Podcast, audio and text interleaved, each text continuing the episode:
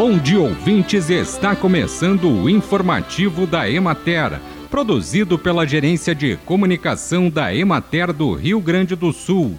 A apresentação é de Matheus de Oliveira, na técnica José Cabral. Na região administrativa da Emater de Erechim, continua a colheita da noz pecan e pomares novos entram em produção. A expectativa de aumento de produção é 30% superior em relação à safra anterior, com boa qualidade do fruto. Os preços são de R$ 15,00 o quilo com casca e R$ 60,00 o quilo descascadas.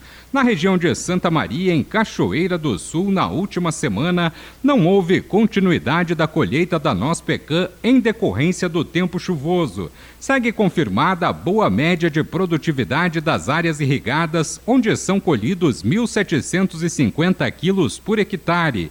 Na região de Soledade, a cultura também segue em período de colheita. Continua confirmada a redução no rendimento de amêndoas em mais de 50% devido ao déficit hídrico no período de formação entre dezembro e março, que ocasionou diminuição do tamanho e grande percentual de falhas.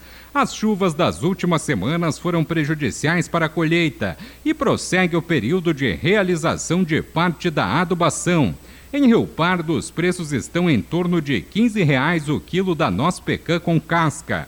Na região administrativa da Emater de Porto Alegre, os pomares de maracujá estão na fase de manejo de polinização e colheita. Há um consenso de que a safra atual transcorre bem, embora tenha ocorrido atraso no início da produção. A caixa de 12 quilos da fruta se mantém estável há várias semanas em 60 reais. Na região de Bagé, a colheita das azeitonas está concluída continuam sendo observadas grandes variações nas produtividades entre os diferentes olivais e entre as cultivares, evidenciando maior adaptação de alguns materiais. Bem, e por hoje é isso, nós vamos ficando por aqui, mas amanhã tem mais informativo da Emater. Um bom dia a todos que nos acompanharam e até lá!